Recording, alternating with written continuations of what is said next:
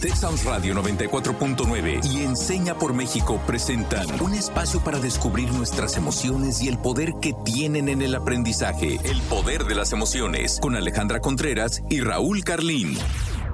Hola, soy Alejandra Contreras, espero que se encuentren muy bien. Les doy la bienvenida al episodio número 86, el cual forma parte de la serie de programas dedicados a los objetivos de la Agenda 2030.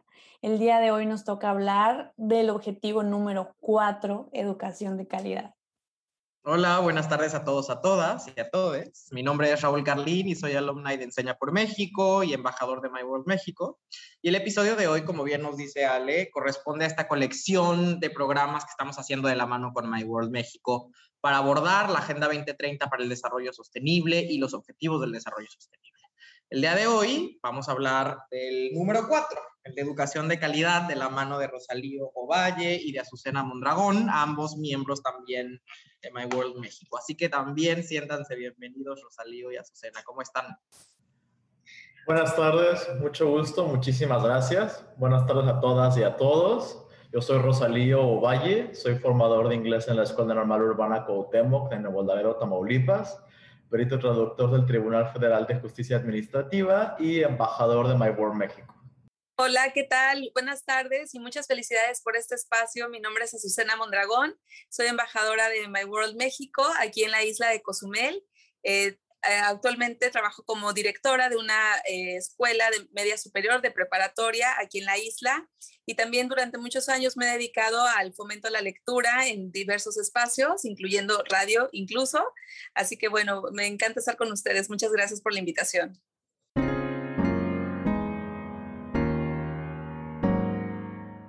¿A qué creen que el ODS 4 se refiere cuando habla de una educación de calidad para todos y todas? Yo creo que se refiere a que todos y todas debemos poder acceder a una educación de calidad sin importar en qué parte del mundo nos encontremos. También que la educación es la manera en que se puede mejorar el estilo de vida eh, de las personas, que nos brinda las herramientas para poder tomar decisiones eh, mejores, más sabias, pero creo que eh, para lograrlo el objetivo busca más cosas. Creo que es algo que hemos mencionado en repetidas ocasiones en el programa. Em, por ahí eh, yo, yo creo que habla de, que haya agentes educativos capacitados, espacios físicos e infraestructuras que en verdad incentiven el aprendizaje y que permita que el poder ir a la escuela pues ya no sea un, un privilegio. Eh, buscando justo reducir esta brecha de desigualdad educativa que aún sigue existiendo en la actualidad y que sabemos que pues la pandemia hizo aún más evidente, pero también quiero saber, Raúl, ¿tú qué piensas de esta pregunta? Sí, pues algo muy, muy en la misma línea de lo que tú comentas, Alex. Creo que el, el objetivo del desarrollo sostenible número cuatro, cuyo nombre es educación de calidad para todos y todas, se refiere precisamente a que todas las personas en el mundo, ¿no? creo que por eso es parte de la agenda global, eh, independientemente de sus condiciones eh, éticas, religiosas, de sexo, de orientación, de clase social, etcétera, deberían poder ejercer su derecho humano, inalienable, imprescriptible, universal a ser educadas. Em, pero algo que me, que me, parece que hay que subrayar acerca de este, de este objetivo del desarrollo sostenible es que tiene un apellido, ¿no? Y ese apellido dice de calidad. O sea, es educación de calidad porque creo que ya nos, nos pone, nos coloca en la ruta de preguntarnos eh, qué implica que la educación sea de calidad, cuáles deben ser los cómo de esa educación. Es decir, las personas deberíamos no solo tener acceso a la educación, sino que además esta educación debe tener ciertas características para que sea de calidad. No estamos hablando solo de cobertura, sino de las características de ese, de ese, del ejercicio de ese derecho. Ahora, ¿cómo es la educación cuando es de calidad? Creo que ese es el meollo del asunto, la pregunta del debate, y creo que para eso nos van a iluminar muchísimo Rosalío y Azucena. Pues en efecto, como mencionan ustedes, se trata de garantizar una educación inclusiva y equitativa de calidad, es decir, no respeta todas las barreras que ustedes mencionaban, sobre todo las de género, así como promover oportunidades de aprendizaje permanente para todas y todos. Esto es muy importante porque ya no solo es la educación primaria y secundaria, el objetivo es que la actualización sea constante. Es importante recordar que nunca vamos a dejar de aprender, nunca vamos a saber todo. Y es, muy importante que todos tengamos esto en cuenta. Eh, respecto a, lo que mencionaban, es importante acotar que este concepto se ubica también en la nueva escuela mexicana y es una necesidad, creo yo, que conlleva el siglo XXI. Este siglo XXI nos ha dado desafíos eh, en todos los aspectos y de una u otra forma tenemos que hacerles frente. Eh, quizá la calidad se pueda medir en cuanto al nivel de logro de los cuatro pilares de la educación, que a mí personalmente me gusta bastante, que son aprender a conocer, aprender a hacer, aprender a vivir juntos y aprender a hacer. Esta conceptualización fue acuñada en 1996 por la UNESCO y la comisión liderada por Delors. Entonces, a partir de esto, eh, mediante el logro de estos cuatro puntos, es quizá, mm, lo, lo quiero dejar como quizá, como se puede entender una educación de calidad. Oigan, pues estoy totalmente de acuerdo con los tres. Em, eh, más allá del solo el acceso a la educación, pues es también ver las circunstancias, ¿no? En las que se accede a la educación. Eh, tener en cuenta una visión holística de la educación es muy importante.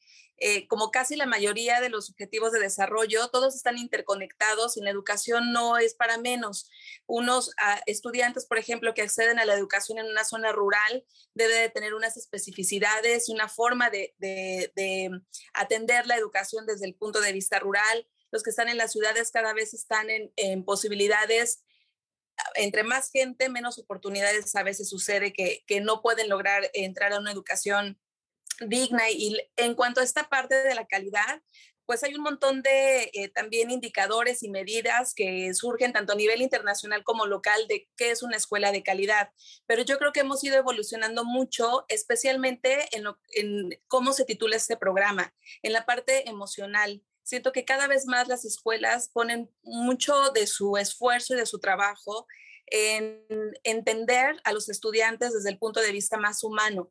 Eh, y también desde el punto de vista de involucramiento en los problemas reales de sus comunidades. Yo creo que esta visión global de los problemas mundiales tiene que tener siempre una posibilidad de acción a nivel local. Entonces, esta parte de una educación local a mí me gusta mucho porque el paradigma se abre, los paradigmas educativos se abren, pero permite a los estudiantes de cualquier edad involucrarse en temas comunitarios que les ayuden de primera mano a observar, a entender, a analizar, incluso a mm, intentar modificar la forma en la que se escribieron incluso los ODS, ¿no?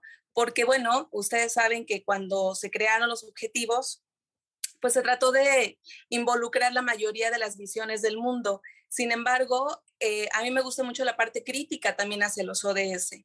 Entonces, el hecho de que los estudiantes se pongan a trabajar en proyectos o trabajos que los ayuden a entender sus comunidades, colabora muchísimo para que la visión de los ODS sea más amplia y sea más efectiva sobre todo, que no sea nada más esta parte como teórica de que de o de buenos deseos de qué hacer con el mundo, sino que desde sus propias comunidades o lugares de, estudio tengan la posibilidad de idealizar y de implementar acciones para que se logren una educación de calidad. Sí, pues de acuerdo completamente con ambos, con, tanto con Rosalío como con Azucena y como lo que ya también apuntaba Ale en su primera intervención. O sea, creo que eh, una de las dos cosas que rescato aquí es que cuando hablamos de educación de calidad no solo estamos hablando eh, de cobertura, como ya, como ya lo hemos mencionado, pero dos, también esto eh, que menciona Azucena. O sea, creo que el objetivo del desarrollo sostenible número cuatro establece que una educación de calidad para todas y todos no se limita exclusivamente al imperativo de adquirir conocimientos y habilidades fundamentales, ¿no? Como alfabetización, Em, matemáticas o ciencias, como lo ha pretendido la escuela en México durante décadas, sino que sobre todo enfatiza em, el aprendizaje de vivir juntos de manera sostenible. O sea, implica ver la educación de una, de una manera más holística, como bien también lo apunta Andreas Schleicher, que es un gran referente de la educación global. Pero yo creo que así como estos dos mitos que nos persiguen desde hace décadas en el sistema educativo mexicano, hay otros. Y quiero invitarles a todos, a todas y a todos en casa, también a Rosalío y a Susana y a Ale, que vayamos a esta nuestra sección Desbloqueando Mitos.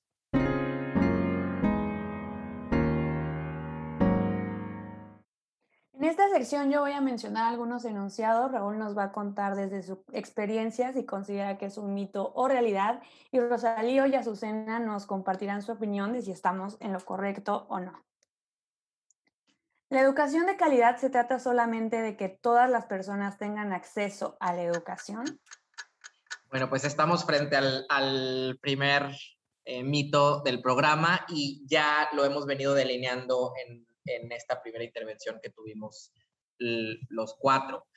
Definitivamente la educación de calidad no se reduce a la posibilidad que tengan las personas de tener acceso a la educación, es decir, de, tener acceso a la educación, sobre todo formal, de poder ir a la escuela, digamos, en términos generales, sino que sobre todo deberíamos estarnos cuestionando qué es, eh, qué se enseña y qué se aprende en las escuelas mexicanas. Solo así eh, vamos a dar el debate que necesitamos, de qué es lo que necesitan aprender las y los estudiantes de México y el mundo hoy para poder hacer frente a los retos que les impone nuestro siglo.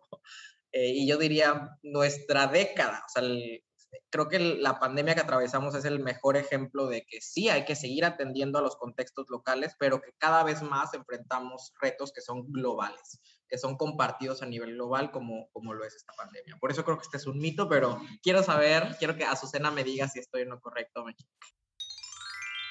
Absolutamente estás en lo correcto, es un mito total, ¿no? Y hay que leer todo lo de ese 4 justamente para enterarnos de que efectivamente no, no es así nada más, ¿no? no es solamente el acceso. Esta parte de cómo acceda, accesamos a la educación, la verdad es que cada vez es más eh, complejizada y más eh, analizada porque si efectivamente tenemos un acceso mucho más abierto, pero ahora creo que el reto es eh, cómo ayudamos a los estudiantes a discernir en tanta información. Ese es el gran reto de nuestro, ahorita, ¿no? al menos de la época pandémica y de lo que sigue, porque si algo nos ha demostrado esta pandemia a muchos es que, una, nos sacó de una zona de confort a, académicos, directivos, estudiantes, a medio mundo. Cuando la tecnología iba a ser solamente un ámbito de la educación, se convirtió de repente en el todo.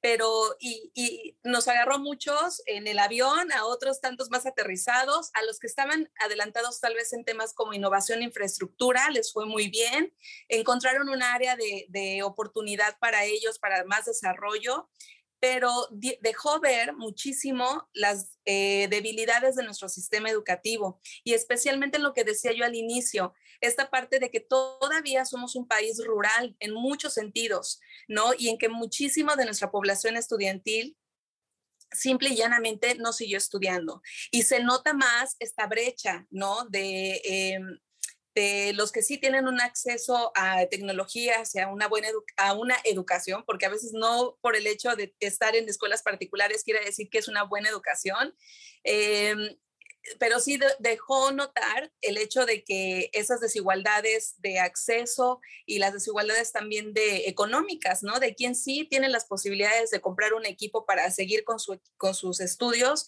y quienes no, se notaron muchísimo. Así que no, eh, bueno, sí, esto es un mito, eh, hay que tener un punto de vista mucho más amplio para que la educación de calidad sea posible. Ya hemos hablado un poco sobre las desigualdades que hay en ese tema y me surge la duda, ¿solo deberían tener acceso a una educación de calidad aquellas personas que la merezcan? Pues estamos frente al segundo mito de nuestro programa em, y creo que aquí se nos cuela uno de los grandes mitos, yo creo que de, de, todo nuestro sistema político-económico, que es el de la meritocracia. Y creo que aquí hay que hablar de, pues entonces preguntarnos, pues, ¿a quién se la merece? Creo que es, un, pues una oportunidad perfecta para seguir subrayando hoy y siempre que la educación es un derecho humano. Y en tanto que es un derecho humano, que no es ni un privilegio ni una graciosa concesión del poder. Pues la definición básica de, la educación eh, de, los derechos humanos, perdón, dice que los derechos humanos son todas aquellas facultades que tenemos las personas solo por el hecho de haber nacido como personas. Entonces, si ese es nuestro criterio, pues todos y todas, sin distinción, la merecemos. Entonces, creo que este es el segundo gran mito del programa, pero quiero saber qué opina Rosalío de esto. En efecto, es un mito, un mito que se basa en elementos eh, nada humanos, como mencionaba Raúl. Eh, el acceso a la educación de calidad debe ser para todos y para todas, sin trabas y sin importar ninguna otra cuestión. Eh, ese punto de aquellas personas que lo merezcan me parece muy arbitrario porque tendríamos que decir según quién lo merece, eh, sobre qué base se, se elige esta, este merecer y quién se atrevería a decir quién merece y quién no merece. Porque entonces todos tendríamos que respetar a esa persona que dice tú sí, tú no. Eh, entonces es, se fundamenta en el racismo y se fundamenta en cuestiones que no deben de ir dentro de la educación ni en México ni en cualquier parte del mundo. El antecedente histórico nos ha demostrado que los individuos sobresalientes pueden provenir de diferentes contextos. Incluso se puede tratar de personas de las que algunos dirían o diríamos que nada se puede esperar. Todos tenemos esa oportunidad, ese derecho a ser educados, porque además eh, podemos trascender. Es decir, yo fui educado y yo de una u otra forma voy a educar a los demás, a mi comunidad quizá, o a otras comunidades. Concuerdo completamente con lo que mencionan. Hace ratito Azucena hablaba de la pandemia, ¿no? Y de, y de cómo esto afectó y cómo transformó cómo concebimos la educación. Fueron procesos de ensayo y error, adaptación. Y por eso me gustaría cerrar esta sección preguntándoles, ¿la COVID-19 no tuvo un impacto negativo en la educación de las y los niños, niñas y adolescentes? ¿Por qué estos han podido continuarla desde sus casas? Pues tristemente este es el tercer mito del programa. Em, me encantaría decir que la COVID-19 no ha tenido un impacto negativo en la educación, sin embargo, yo creo que ni siquiera, o sea, yo creo que la mayor tragedia es que hasta el día de hoy el impacto de la COVID-19 en la educación sigue siendo inconmensurable. O sea, creo que no, no estamos siquiera dimensionando que acaso a partir del, del año pasado y lo que va de este, quizá retrocedimos una década en términos educativos en un sistema que además ya viene arrastrando desde hace décadas un enorme rezago, ¿no? Y, pero nada más para, para colocar un elemento en la discusión, pongo eh, sobre la mesa el dato de la, INEGI, de, la encuesta para la medición del impacto COVID-19 en la educación, la de COVID, de, del INEGI, eh, que nos dice que por motivos asociados a la COVID-19 o por falta de dinero o recursos, no se inscribieron 5.2 eh, millones de personas de 3 a 29 años al ciclo escolar 2020-2021. Entonces, Claro que ha aumentado la deserción escolar, el abandono escolar. Pero por supuesto que además no, no solo la tragedia va a ser en términos de, cobertura, que más o menos habíamos, em, habíamos, domado, digamos, con éxito, sobre todo en la educación básica. En la media superior teníamos problemas, seguíamos teniendo problemas de deserción. Pero también en términos de aprendizajes. O sea, creo que estamos frente a una tragedia de, eh, que, va a derivar en la producción de toda una generación trunca. Em, y esa es la mayor, la mayor, la mayor debacle. Por eso creo que este es un mito, pero Azucena, cuéntanos qué piensas tú de esto. No, absolutamente que es un mito, fíjate. Eh, y lo que acabas de decir ahorita al final es fundamental, porque aún los que pudieron accesar a la educación con los medios que pudieron, es lo que les decía, o sea, los maestros en general se enfrentaron a una situación jamás vista. Muchos de ellos también son maestros que tenían mucha reticencia a la tecnología. Entonces, imagínense ustedes que había maestros que de repente o no tenían equipo o estaban resistentes totalmente a entrar a Zoom o a cualquier plataforma a vida y por haber para actualizarse, para innovar un poco. También eh, nos encontramos con jóvenes que tenían, eh, estaban acostumbrados a que el uso de la tecnología era solamente para redes sociales. También hay una, una eh, creo que fue como un encontronazo muy fuerte, incluso hasta para los académicos, el hecho de ver a nuestros alumnos que no sabían utilizar sus equipos electrónicos, ¿no? Entonces, y sobre todo, ¿cómo le hacíamos llegar a los jóvenes todo, cómo modificábamos un programa académico históricamente hecho a nivel presencial esta parte de cómo ellos accedieron al conocimiento. No saben ustedes la cantidad de plagios, de corta y pega que hubo en todo, ¿no? Eso fue la verdad algo asombroso y ahí es donde nos dimos cuenta que entonces nuestro, nuestro tema ahora es cómo les enseñamos a los jóvenes a investigar, pero hacer verdaderas investigaciones, cómo les enseñamos, eh, incluso materias que se creían obsoletas fueron absolutamente indispensables. Imagínense que ética y valores, filosofía, fueron las materias más necesitadas en estos tiempos, ¿no? Entonces, em, maestros, por ejemplo, de matemáticas, de química, de ciencias exactas, que ya no se vieron en los laboratorios, pues tuvieron que regresar a los, eh, a, los libros, ¿no? Para hacer llegar este conocimiento. Entonces, la verdad es de que, claro que hubo un impacto negativo, incluso, y eso quisiera recalcarlo muy bien, en aquellos jóvenes que sí tuvieron acceso a la educación, porque los que no tuvieron acceso, pues definitivamente no hay más que decir, ¿no? O sea, se quedaron en un año totalmente anulado. Entonces, y aquellos que sí, pues tuvieron muchísimas deficiencias. De acuerdo, gracias Rosalío y gracias a Azucena por ayudarnos a eh, desbloquear algunos mitos. Y ahora quiero también que pasemos a decir qué es lo que desbloqueó cada uno de esta conversación. Y quisiera empezar este ejercicio para modelarlo. Y yo lo que diría es que desbloqueo la importancia de seguir discutiendo dos temas importantes Em, primero, el de la urgencia de combatir el abandono escolar que creíamos en muchos niveles educativos superado y que ahora revive, desgraciadamente. Y dos, el de seguir discutiendo qué entendemos por educación de calidad. Pero una invitación sobre todo a que sí sigamos discutiendo siempre, porque eh, discutir, debatir siempre implica pensar pero sobre todo que comencemos a hacer, ¿no? A revisar, o sea, a, tomar acción en el sistema educativo para convertirlo en el que necesitamos para producir generaciones eh, menos trastocadas por un, por un sistema educativo que no les procura aprendizaje. Que revisemos las prioridades de los currículums, por ejemplo, ¿no? Como decía Azucena, eh, no solo enfocarnos en el tema de, las competencias genéricas, sino, por ejemplo, revisar la importancia de las habilidades socioemocionales, la importancia de, de asignaturas como civismo, filosofía, arte, eh, etcétera. Y creo que también comenzar a pensar a nuestra sociedad como toda corresponsable de construir el sistema educativo que queremos. Esto no solo lo va a hacer el gobierno, sino Em, tenemos que echar mano todos, todas y todos. Pero quiero también saber qué es lo que Ale desbloquea el día de hoy. Yo hoy reafirmo que la educación es la manera en que podemos justo construir un mundo mejor. Sé que suena muy romántico, pero en verdad creo eso. También eh, aprendí que el ODS 4 busca justo crear una conciencia de la educación integral en todo nivel educativo y me quedo pensando qué sucedería si empezamos a hablar sobre desarrollo sostenible desde desde niveles básicos de educación. Creo que crecer con esa mentalidad nos ayudaría a prevenir muchísimos problemas a futuro y también a construir sociedades más justas. Pero también quiero saber, Rosalío, ¿tú con qué te quedas de esta conversación?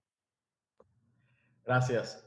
Eh, yo desbloqueo que sigo en el debate, discrepo un poco con Raúl y con Azucena. En lo personal, a mí esta pandemia me trajo muchas oportunidades para con mis estudiantes y de manera personal. Eh, por ejemplo, yo desarrollé una iniciativa con mis estudiantes de desarrollar justamente lo que se dice aquí, las emociones en la pandemia, porque mis alumnos de educación superior estaban muy desmotivados. Y creamos unas eh, sesiones en línea para darle clases de inglés, porque yo doy clases de inglés a mis alumnos, a niños Y entonces mis alumnos que están en la normal estudiando para ser maestros ya empezaron a dar clase de inglés desde su perspectiva, evidentemente como lo es el inglés, y eso a ellos los motivó mucho. Me decían, teacher, estoy encontrando que esto es mi, mi, pasión, que esta es mi vocación. Y yo, ah, qué bueno. Si la encontraron en este punto, en este problema, porque es un problema la pandemia, imagínense todo lo que van a poder hacer estando frente al aula. Eh, ¿Qué más? Pues me vuelvo a convencer de que la educación es la herramienta más importante para el desarrollo de cualquier sociedad. Es el elemento detonador que se debe hacer valer, del que se debe hacer valer cualquier individuo y por obvias razones eh, sigo pensando y lo sigo disfrutando, pues es mi vocación. Muchas gracias. Pues yo igual, justamente Rosalío, muchas gracias por tu intervención, porque me acabas de desbloquear algo justamente, esta parte de los aprendizajes significativos, de lo que sí se logra y lo que sí se puede lograr en entornos tan complicados como este. Em, eh, una de las formas en las que personalmente y con la gente con la que trabajo pudimos salir tal vez de este problema que en un inicio se vio tan grave de, cómo, cómo llevar la escuela a la casa, fue eh, por medio de la lectura. Eh, iniciamos un proceso de, verdaderas tertulias literarias en la escuela. Entonces los chicos pudieron accesar a libros, a bibliotecas muy amplias que antes estaban cerradas de manera digital. Y entonces también aprendimos que podíamos accesar a buena información garantizada y demás eh, por medios virtuales, ¿no? Entonces, lo que tú acabas de decir, Rosalío, eh, es muy importantísimo. Hubo, de hecho, jóvenes, pocos, pero los hubo, que de, que de hecho esta forma de trabajo a distancia fue más productiva. Ah, fíjense algo muy interesante, aquellos jóvenes que usualmente en el salón de clases se dormían, bostezaban todo el tiempo, no salían del salón y demás, la casa o su cuarto o la cama donde ellos tomaban clase fue su mejor espacio de aprendizaje y lo notábamos de verdad de muchísimas formas. Entonces, si tuviéramos que hacer parámetros o indicadores para medir esa calidad de educación, pues nos tendríamos que llevar un rato de, de trabajo, pero a simple vista, en las conversaciones, en los diagnósticos que tuvimos socioemocionales también, hubo muchos jóvenes que salieron con mejor ranking que mientras estuvieron en, clases normales, ¿no? Así que desbloqueo esta parte, gracias a Rosalío, esta forma también de ver lo positivo dentro de toda la pandemia. Pues qué bien, qué bien que esta, que esta conversación, que este diálogo nos ha ayudado a desbloquear eh, muchos aprendizajes y espero que para la audiencia haya sido igual de revelador. Y si todavía no lo resulta, pues les dejamos esta pregunta, la pregunta del día de hoy, para que continúen reflexionando y pensando este, eh, sobre este tema más allá de nuestro programa. Y la pregunta es, si pudieras volver a tu infancia, ¿cuál sería tu educación ideal? ¿Qué significa para ti una educación de calidad? Y nuestra frase del día de hoy, Alice Miller, es la siguiente. El aprendizaje es el resultado de la escucha, que lleva a escuchar y a prestar atención a la otra persona. En otras palabras, para aprender del niño debemos tener empatía y la empatía crece a medida que aprendemos. Yo soy Raúl Carlín, este ha sido un episodio más del Poder de las Emociones. Gracias y hasta la próxima. Yo soy Alejandra Contreras, gracias eh, invitados por ayudarnos a desbloquear todos estos mitos que creo que era muy importante llevarlos a la mesa. Nos escuchamos en el próximo episodio. Muchísimas gracias. Soy Azucena Mondragón. Muchas gracias por la invitación y éxito en sus demás proyectos. Gracias, soy Rosalío Valle. Fue un placer estar con ustedes y espero nos volvamos a encontrar. Texas Radio 94.9 FM y Enseña por México presentaron El Poder de las Emociones. Te esperamos en nuestra próxima emisión, el próximo miércoles en punto de las 4 de la tarde.